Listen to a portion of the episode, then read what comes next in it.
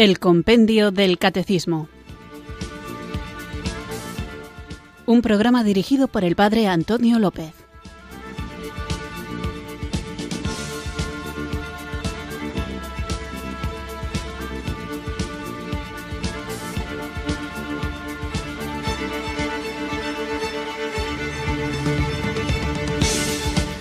Buenas tardes, queridos oyentes de Radio María. Recibido un cariñoso saludo desde Irurzun, quienes sintonizáis un día más esta emisora de la Virgen para escuchar el programa El Compendio del Catecismo.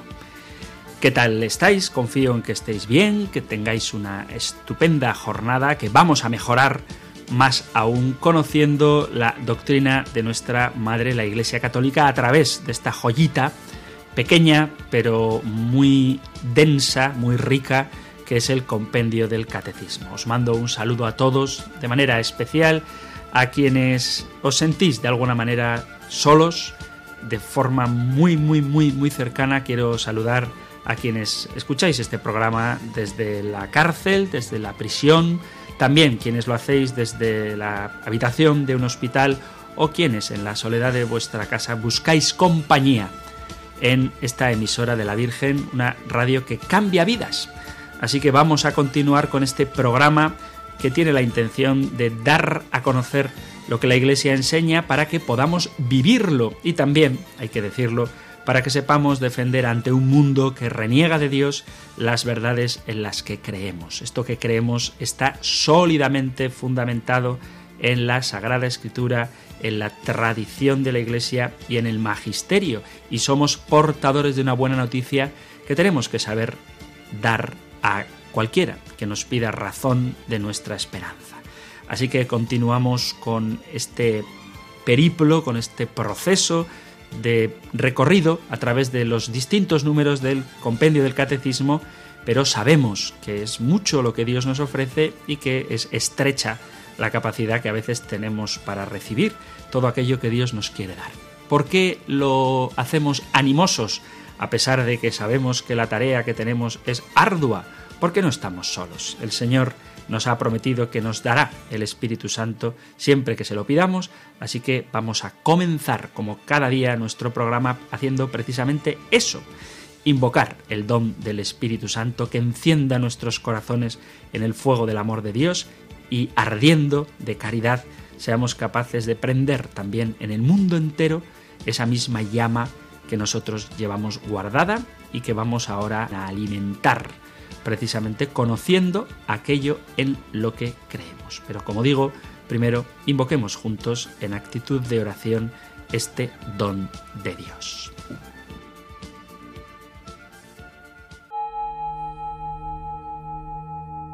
Ven Espíritu, ven Espíritu, ven Espíritu.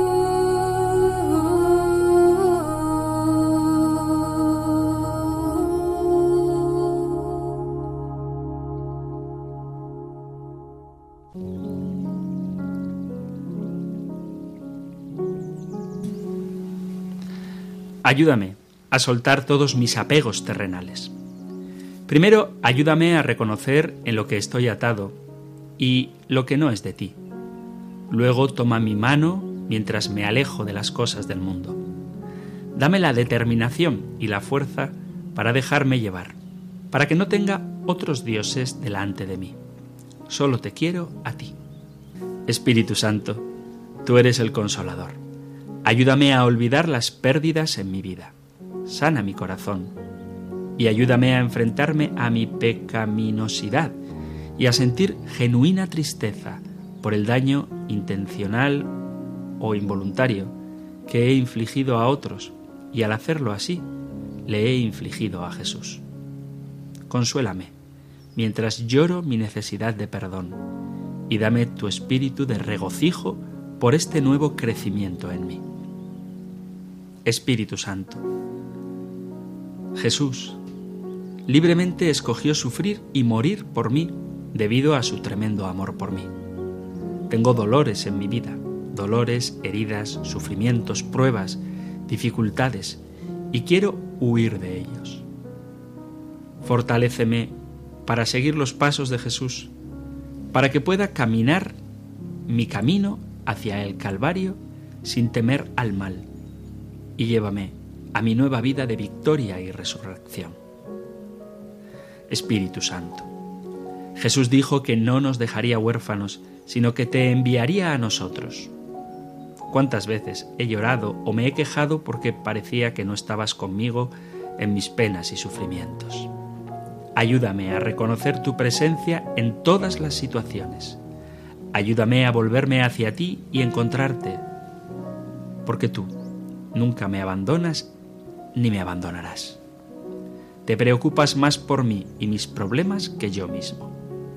Estás trabajando en un plan para mi beneficio, para hacer que lo bueno venga de todo lo que me pase. Ayúdame a descubrir tu presencia en cada momento de mi vida. Espíritu Santo, por la cruz de Jesús somos sanados. Por su resurrección vivimos en la nueva vida del amor total e incondicional. Ayúdame a compartir este amor sanador con todos los que me rodean.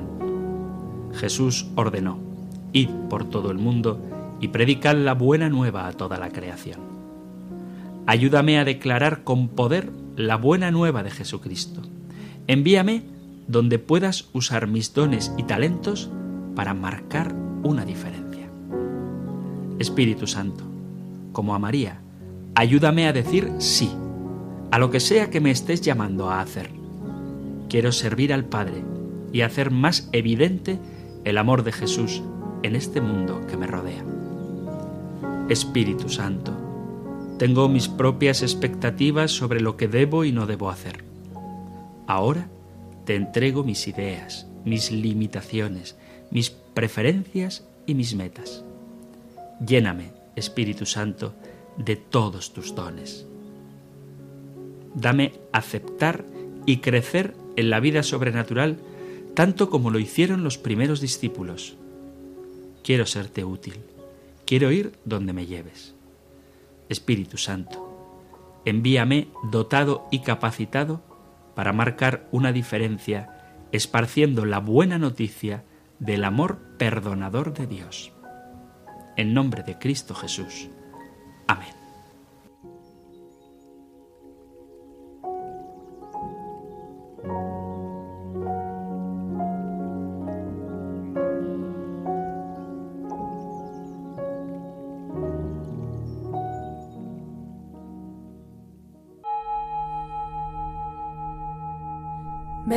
Espíritu, ven Espíritu, ven Espíritu.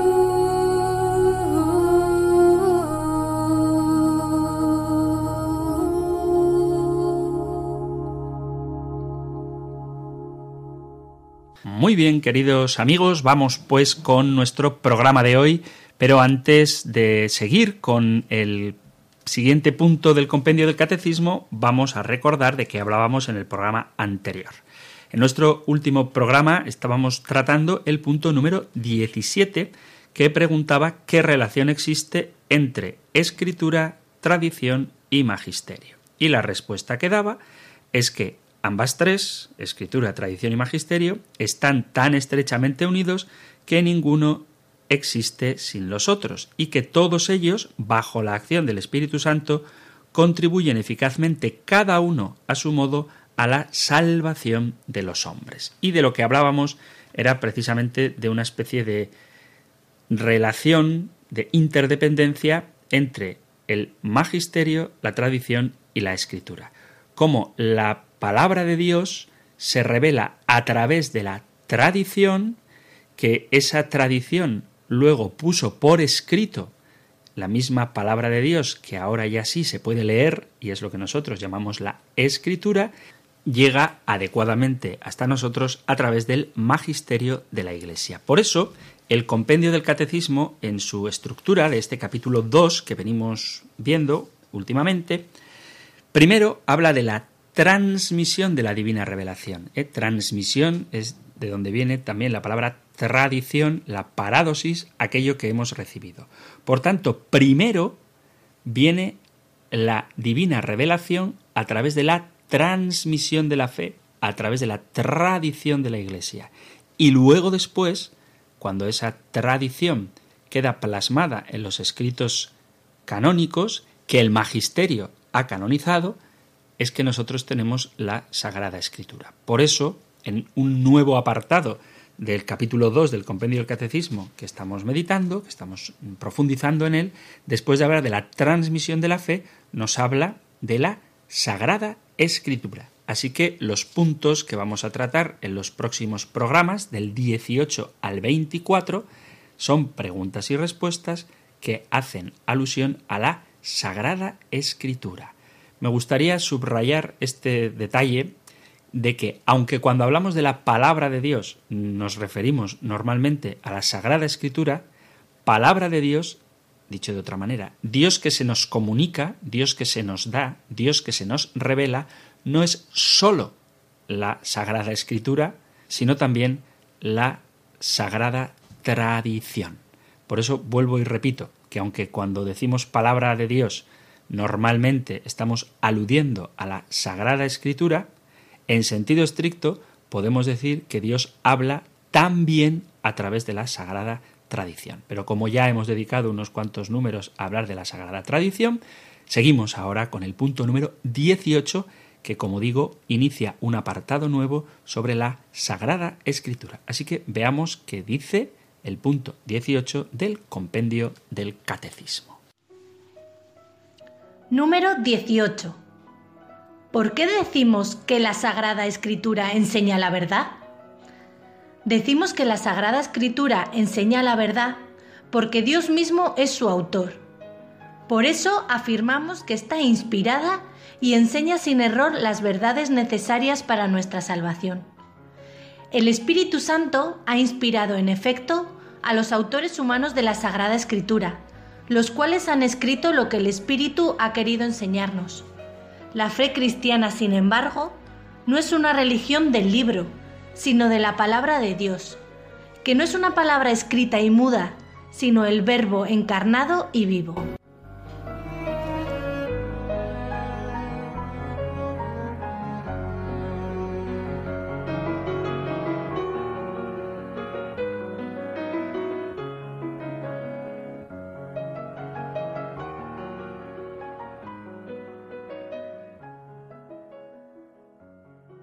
Pues este es el punto 18 del compendio del catecismo, que es un punto muy largo comparado con otros y muy denso, porque dice cosas muy interesantes y trataremos de ir viendo cada una de ellas. En primer lugar, dice que la Sagrada Escritura enseña la verdad porque Dios es su autor. Y luego dice que enseña sin error las verdades necesarias para nuestra salvación. Y me parece muy importante que caigamos en cuenta de lo que dice el compendio del catecismo.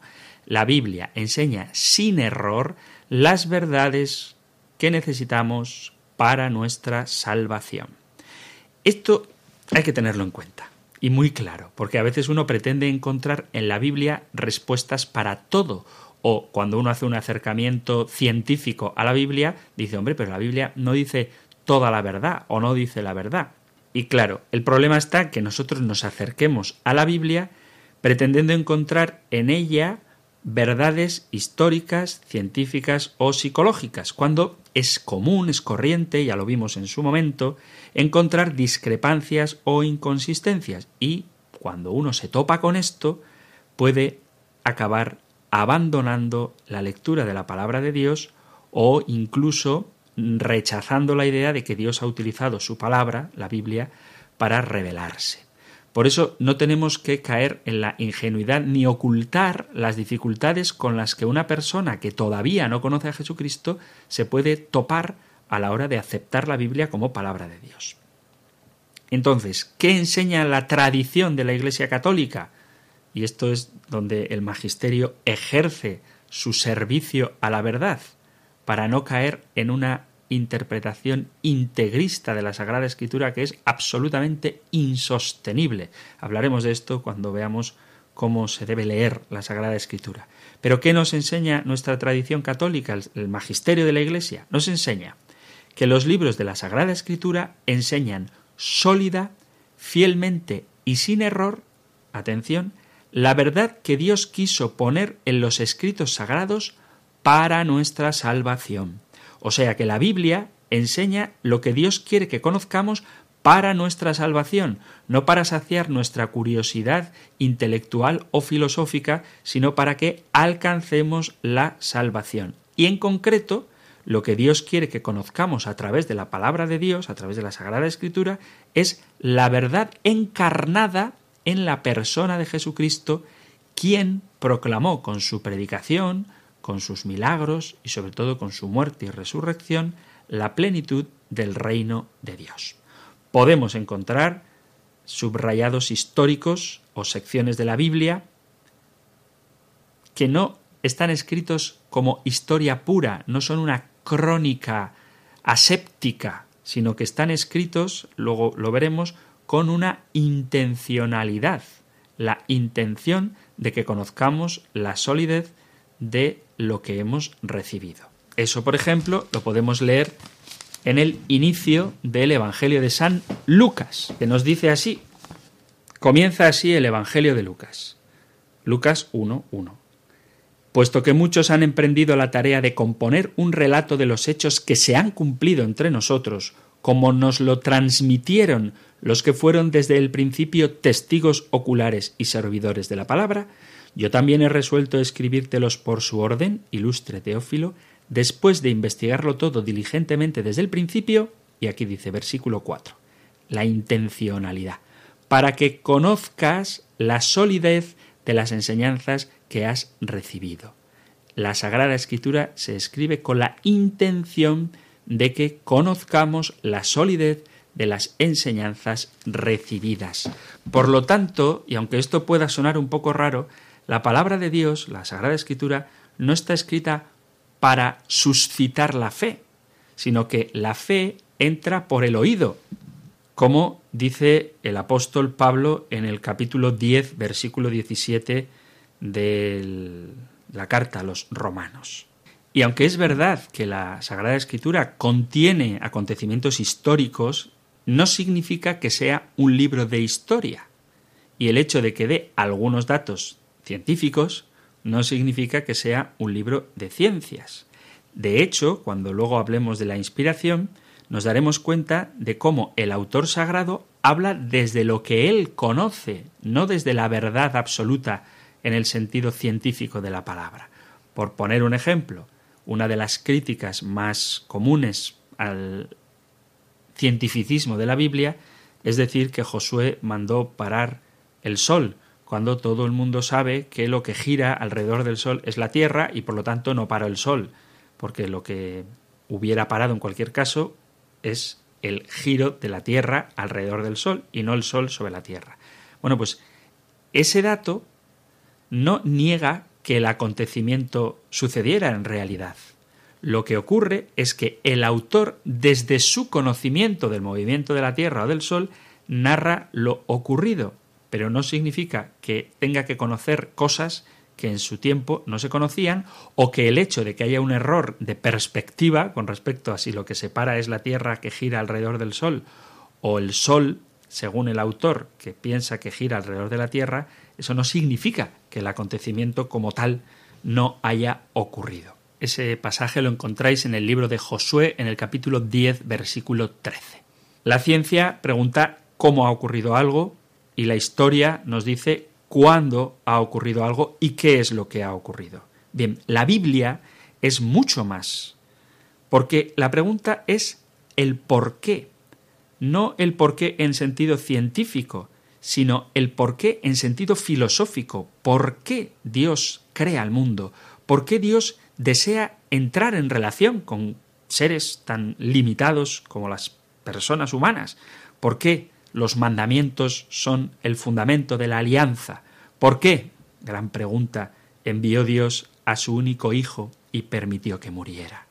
¿Por qué? estamos destinados a una vida nueva cuando alcancemos la plenitud del reino de Dios y resuciten los muertos. Cuando pensamos en estas preguntas, tenemos que buscar una respuesta profunda, no meramente científica.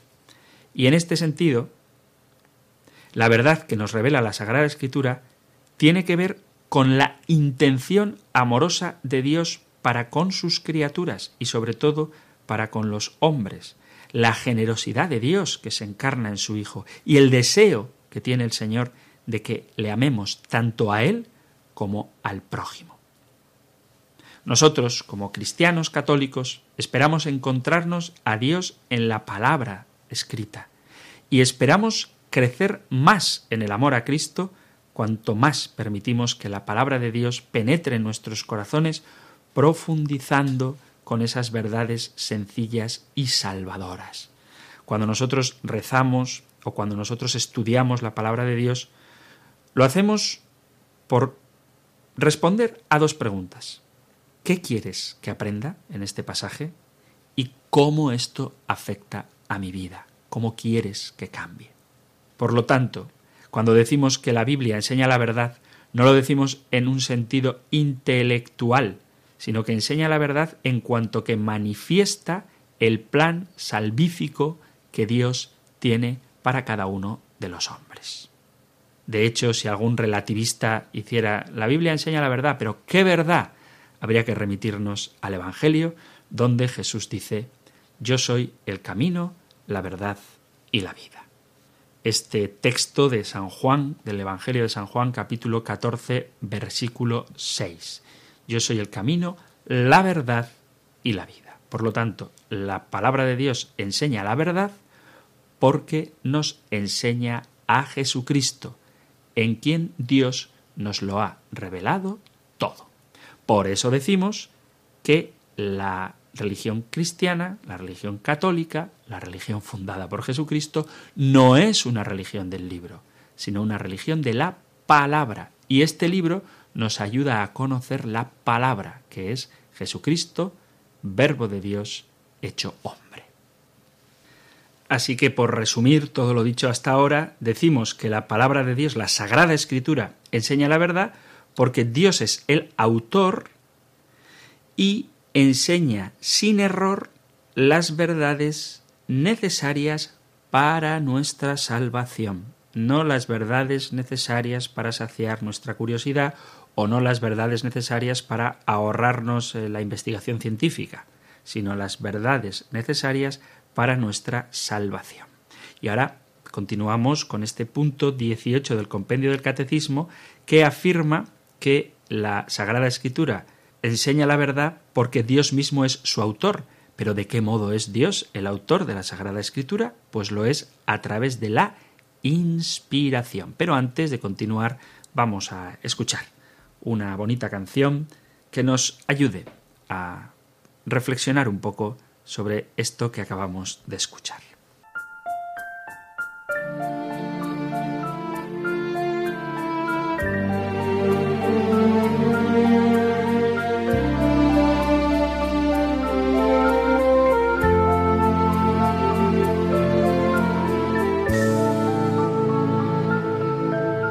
Perdáis la calma, creed en Dios y creed y creed también en mí.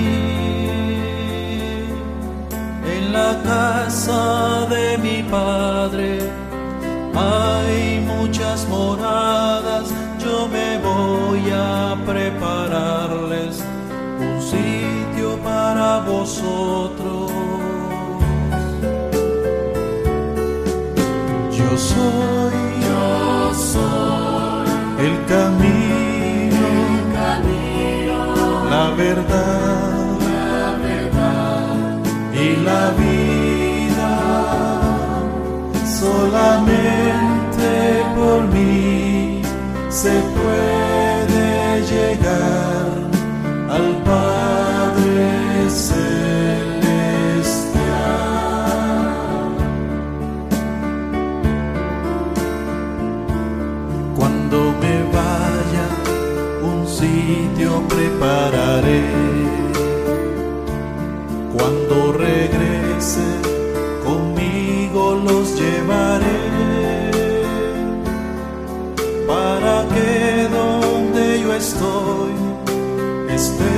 Estéis vosotros también.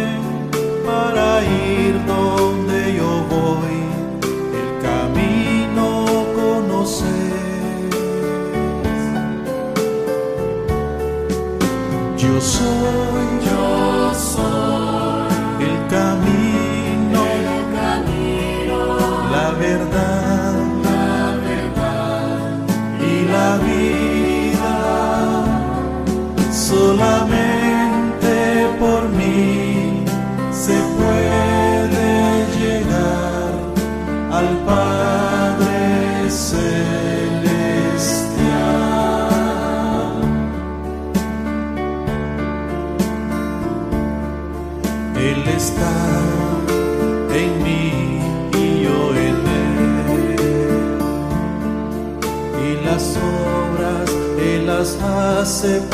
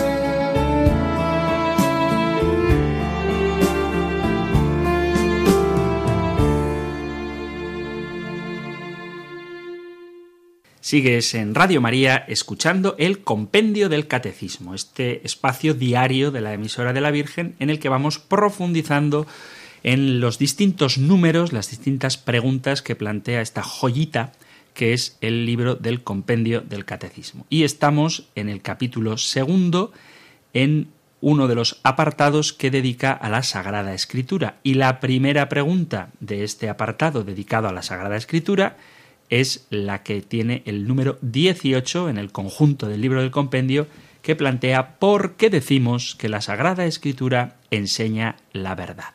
Hemos hablado de que decimos que enseña la verdad porque nos muestra todas las verdades necesarias para nuestra salvación. Y es importante destacar que se trata de las verdades necesarias para nuestra salvación. Y que aunque ciertamente la palabra de Dios incorpora muchos datos históricos y hace afirmaciones que aluden a otras ciencias, eso no significa que la palabra de Dios sea un libro de historia, aunque sí sea histórico, ni que sea un libro de ciencia, aunque trate de responder en un lenguaje religioso a preguntas como por ejemplo el origen del mundo.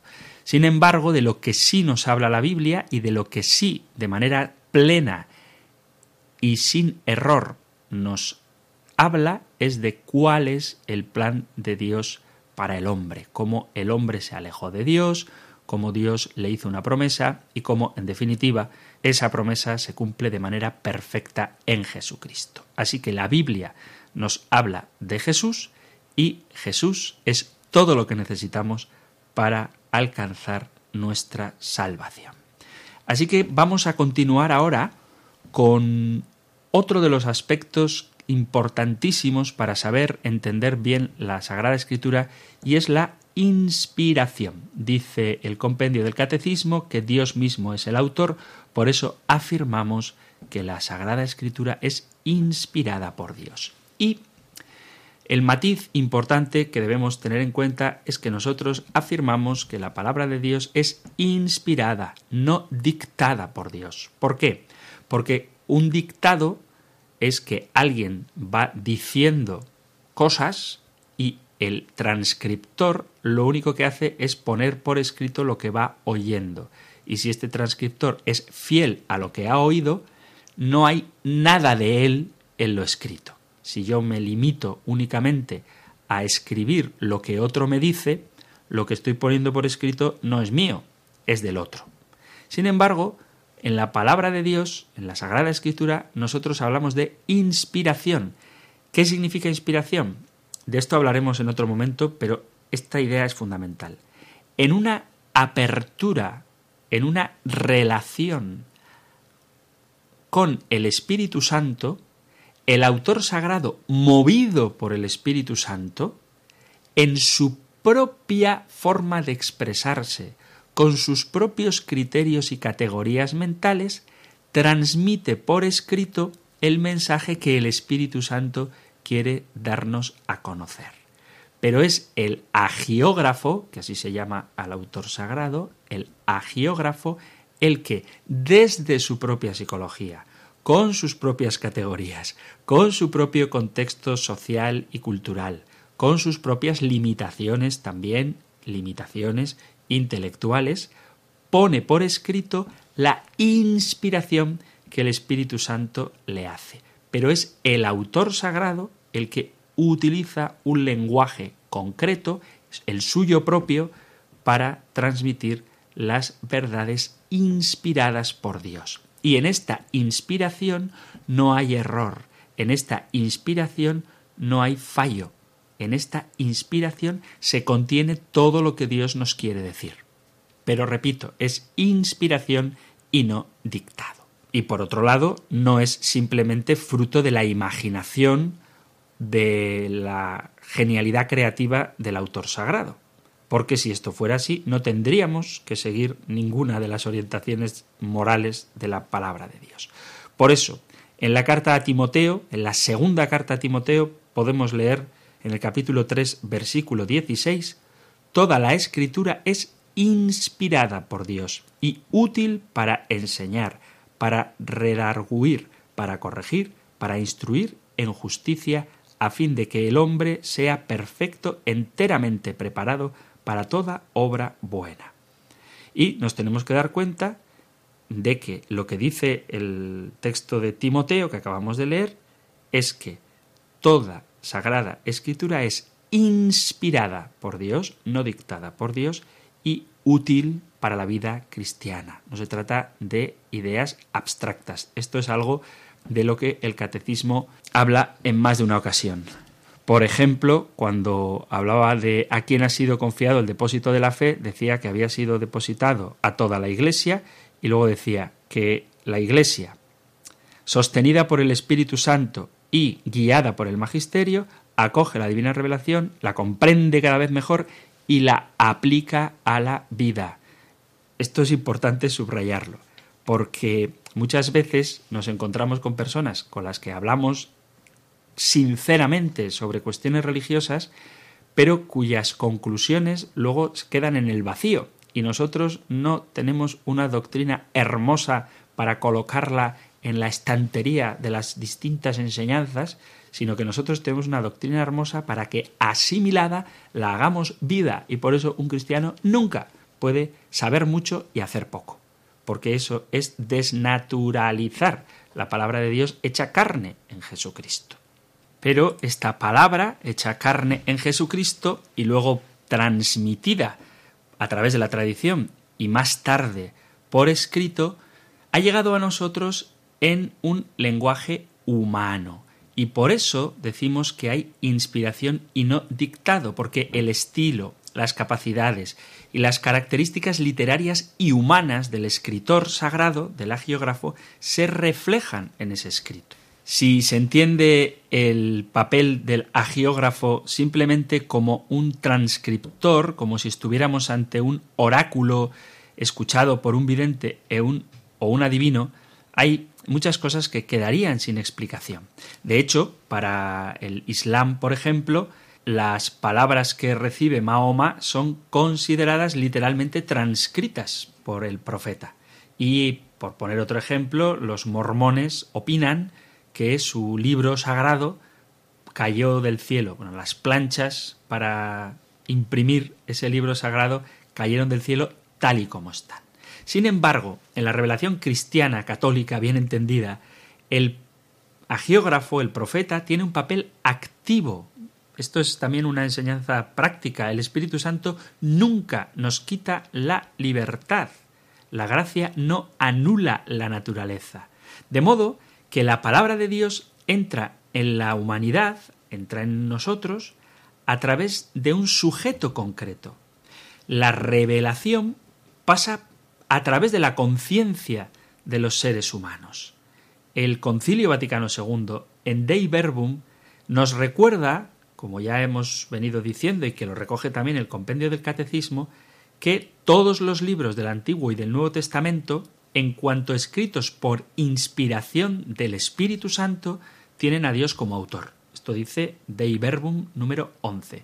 Pero también dice que la composición de los libros sagrados se hizo porque Dios se valió de hombres a los que él eligió que no perdían sus facultades y talentos, de tal manera que a estos hombres hay que considerarlos como verdaderos autores.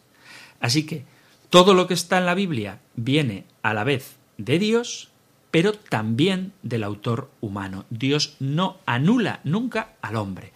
La Sagrada Escritura reconoce a la Pontificia Comisión Bíblica en cuanto palabra de Dios en lenguaje humano, ha sido compuesta por autores humanos en todas sus partes y en todas sus formas.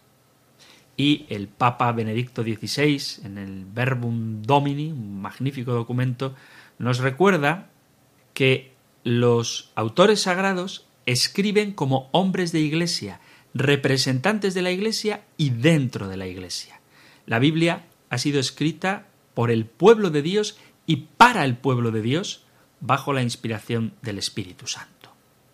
De tal manera que en la autoría de la Biblia, que es a la vez humana y divina, divina en cuanto inspirada por Dios, humana en cuanto que Dios no anula el talento, la personalidad, la psicología del autor sagrado, en esta simbiosis, en esta colaboración, en este trabajo fruto del único Espíritu Santo, se ve la Iglesia en acción. Porque es la Iglesia la que por la persona del autor sagrado escribe el texto y es la Iglesia la que reconoce en esa palabra humana la palabra de Dios. Y esto es muy importante a la hora de interpretar la Sagrada Escritura. Bueno, pues en la Biblia podemos decir que hay dos autores, auténticos autores, en un mismo texto. Por un lado, Dios, que inspira, y por otro, el autor sagrado, que pone por escrito con su propia personalidad esos textos que ha recibido inspirados por Dios. De hecho, para que veáis que esto es así, es tan sencillo como abrir el Nuevo Testamento y darnos cuenta de que si nos acercamos a él pretendiendo encontrar una biografía definitiva, así clara, sobre Jesús, nos vamos a encontrar desilusionados. Pero si abrimos las páginas del Evangelio esperando encontrarnos con la persona de Jesús de una manera que pueda transformarnos, que nos interpele, entonces sabremos que hemos abierto la Biblia como se debe.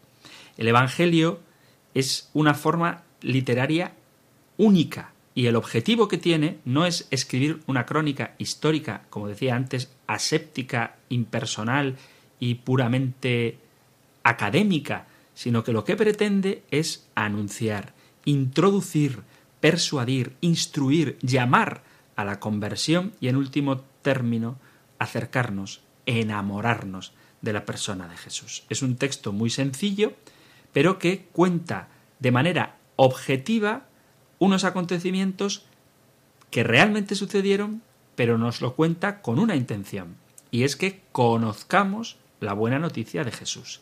¿Quién es Jesús? No se puede definir en una palabra, ni se puede acotar en un escrito.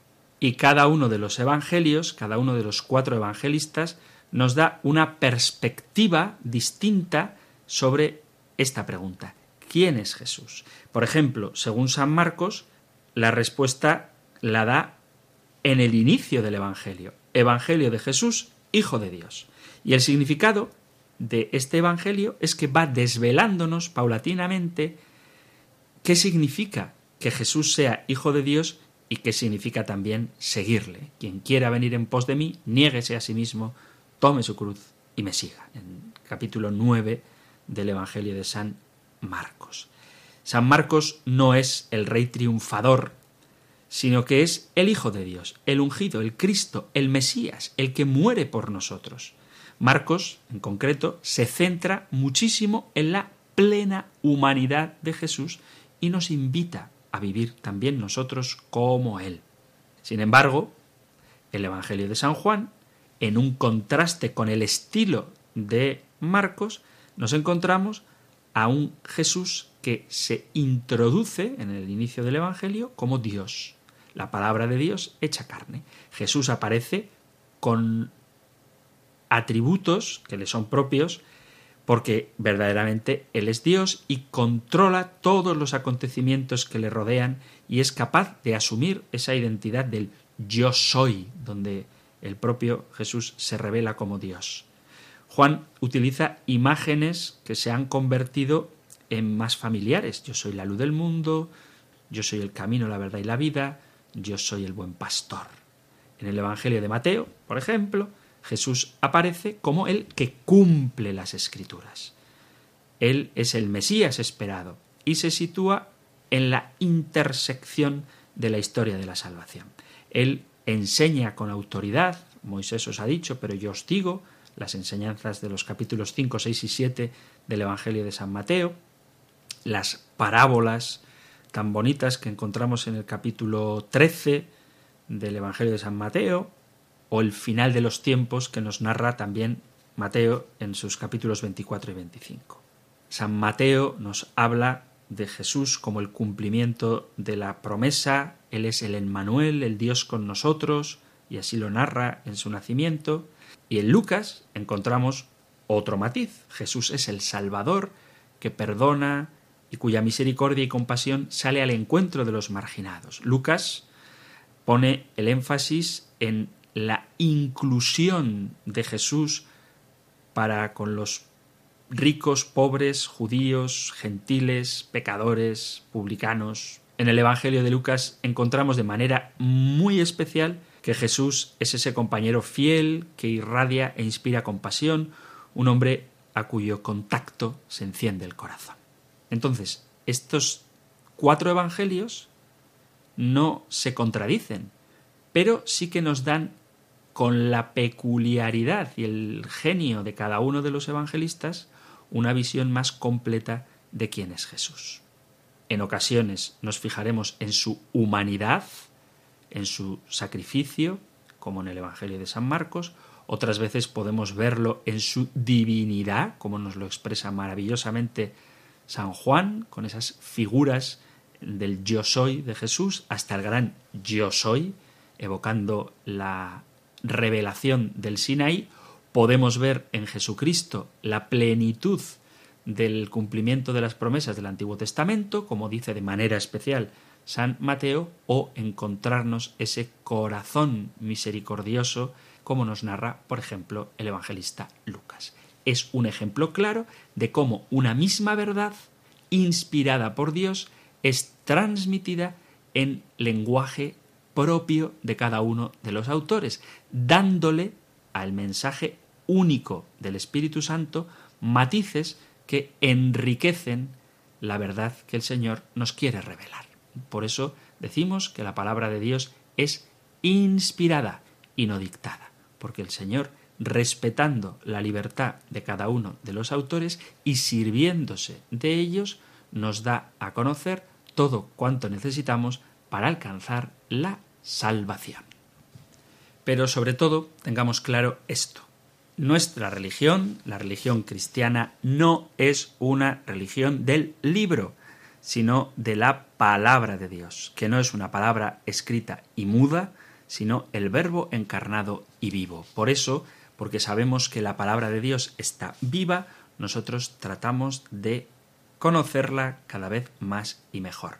No en letra muerta, no en letra estática, sino en ese regalo inmerecido que Dios nos ha hecho entregando a su propio Hijo por nuestra salvación. Y la palabra de Dios será útil, la Sagrada Escritura será útil en la medida en la que nos acerca a Jesucristo.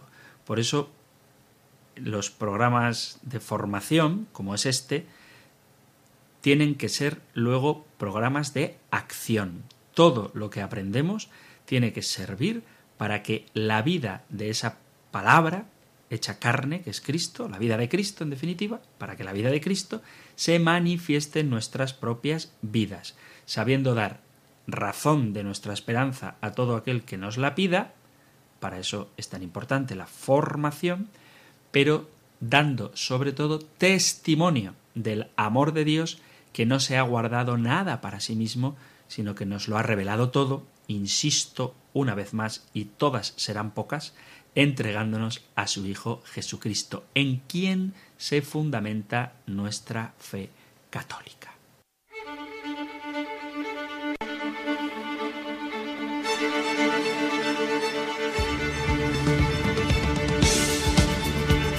Y llega ya vuestro momento, queridos oyentes. Todo el programa es vuestro, desde luego, pero ahora es el momento de poder participar vosotros también de este espacio de Radio María del compendio del catecismo. Así que abrimos ya nuestras líneas para que, queridos oyentes, podáis poneros en contacto con el programa. Sabéis que lo podéis hacer directamente entrando a hablar conmigo, con el padre Antonio López, llamando al 91005 94 19 91 005 94 19. Os animo a que hagáis vuestras aportaciones, vuestras preguntas, vuestras sugerencias también, vuestros testimonios, pero por favor de manera concisa para que dé tiempo a que todos los que llaman pues puedan ser atendidos y también escuchados a través de las ondas de esta emisora que cambia vidas de Radio María. 91 005 94 19. Si lo que preferís es enviar un mensaje de WhatsApp, podéis hacerlo al 668 594 383 668 594 383 para el WhatsApp o también tenéis la opción de enviar un correo electrónico a la dirección compendio arroba radiomaria.es. Compendio arroba radiomaria.es. Así que queridos oyentes, compendio arroba radiomaria.es para el correo electrónico 668-594-383 para el WhatsApp y 91 005 94 19 para entrar por teléfono. 91 005 94 19. Aquí os espero.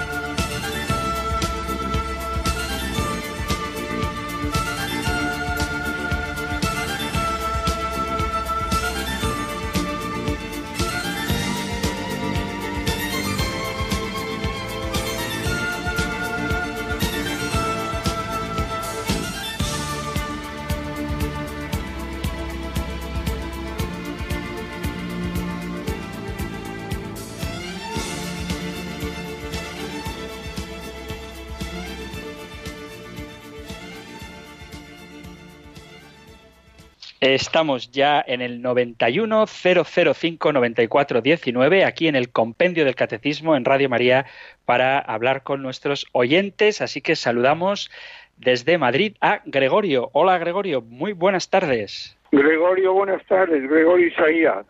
Gregorio Isaías, pues muy Usted bien, ha más hablado de bonito que todavía. Dios, Jesucristo es Dios Sí. y que Dios está aquí. Le pregunto en la pandemia si Cristo Jesús no dará la solución de que el hombre se aparte del pecado, quizás. Bueno, la solución. Gracias. Sí, gracias a ti por la pregunta. Digo que la solución ya está dada.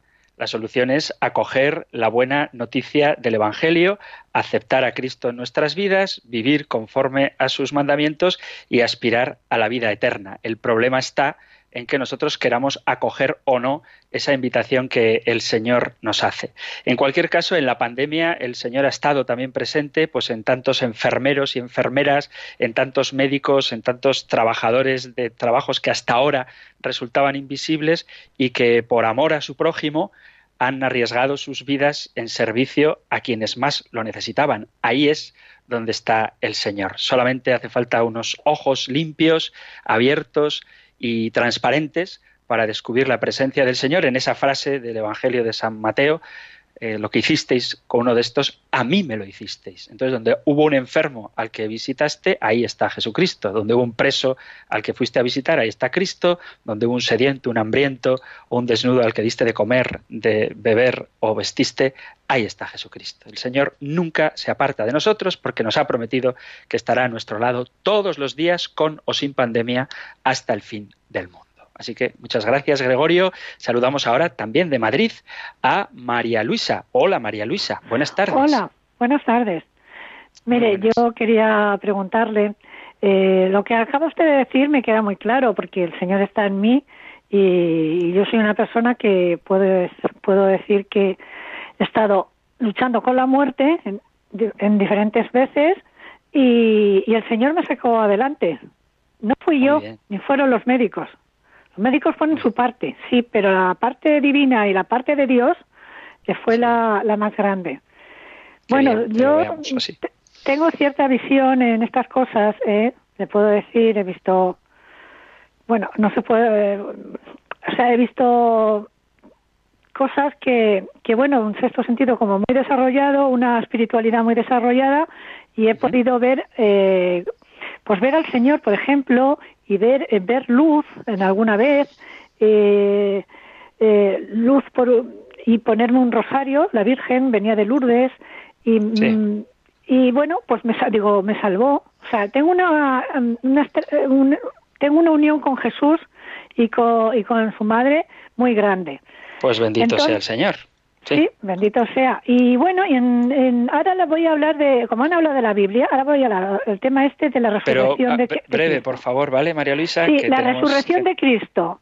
Eh, Según está escrita, dicen que resucitó a los tres días, estuvo Sí. 40 días aquí. Y luego en la ascensión, me gustaría que nos, eh, usted, que, es, que sabe, eh, explicara eso, la ascensión del Señor a los cielos. Eh, cómo, cómo, cómo- a, través de la Biblia, a través de los evangelios o como sea, cómo explicárnoslo un poquito a, los Yo, si, si te parece, María Luisa, no es por evadir Sí. la pregunta, pero tú sabes que vamos siguiendo la estructura del catecismo que empieza ahora con la palabra de Dios, con la divina revelación, y luego empezaremos con el credo. Entonces dedicaremos algún programa, cuando lleguemos al apartado del artículo del credo que habla de la ascensión del Señor a los cielos, dedicaremos un programa o dos o los que hagan falta a este tema. ¿Vale? Digo por es que lo he explicado alguna vez, por no ir haciéndome autosabotaje, prefiero ir tocando los temas tal y como van surgiendo. Sobre todo cuando es una pregunta tan general que requiere una explicación, digamos, profunda, prefiero hacerte esperar un poco, así te enganchas al programa y cuando toquemos este tema que el credo menciona, pues hablaremos de ello en profundidad. Y si después de tocar el tema te queda alguna duda, pues siempre tienes este teléfono disponible para llamar cuando tú quieras. Vale, María Luisa, gracias por tu llamada y seguimos en Madrid para una última llamada de Francisco. Hola, Francisco. Muy buenas tardes. Hola, buenas tardes. Hola. La pregunta es la siguiente. Hace pocos días Sí. Comentó usted que la Biblia de Jerusalén era la que recomendaba y en concreto la edición de 1964. La pregunta es ¿por qué la edición de 1964 y no otras ediciones? ¿Qué tiene de particular la edición de 1964 en relación con otras? Con las otras, vale. un momento, por favor, termino enseguida. Sí, sí, por favor. un momento, por favor. Está editada en letra grande y sobre todo, ¿dónde se puede conseguir en Madrid? He ido a la librería Paulinas en la calle San Bernardo de Madrid y no la tienen. También he ido a una librería de libros viejos de segunda mano y no la tienen. Muchas gracias. Muy bien, Francisco. Pues gracias a ti por la pregunta. Cuando hice ese comentario dejé claro, y me gustaría dejarlo claro ahora también, que era una opinión muy personal.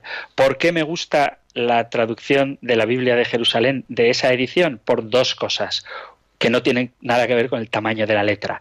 Por un lado, por la traducción propiamente dicha, yo suelo trabajar, suelo estudiar con una Biblia en trilingüe, en, en griego, latín y castellano. Entonces resulta muy fácil para los que no somos expertos en griego leer el latín y del latín leer el griego. Bueno, pues con esos limitados conocimientos de Biblia, la traducción de la Biblia de Jerusalén me parece muy buena con respecto al texto en griego.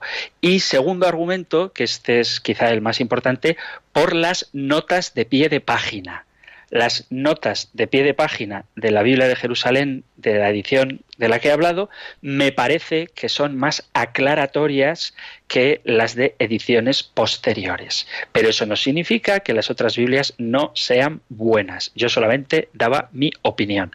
¿Dónde conseguir ese libro? Pues la verdad es que no lo sé. ¿eh? Las opciones que ha buscado Francisco de Madrid pues son muy buenas, ir a librerías antiguas o a librerías en general, pero yo personalmente no sabría decir dónde encontrar esa Biblia de Jerusalén.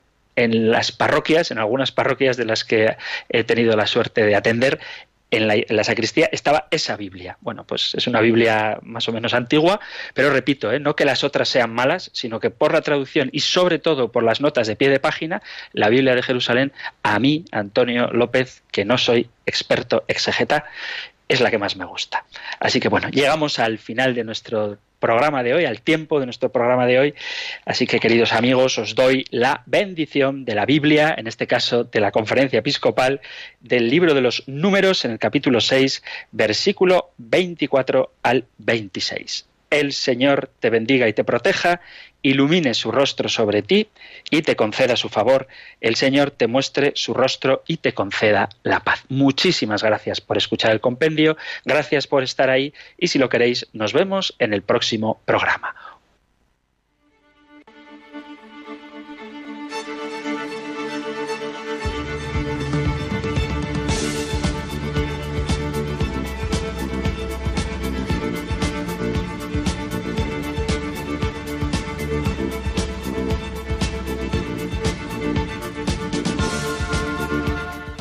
El Compendio del Catecismo. Un programa dirigido por el Padre Antonio López.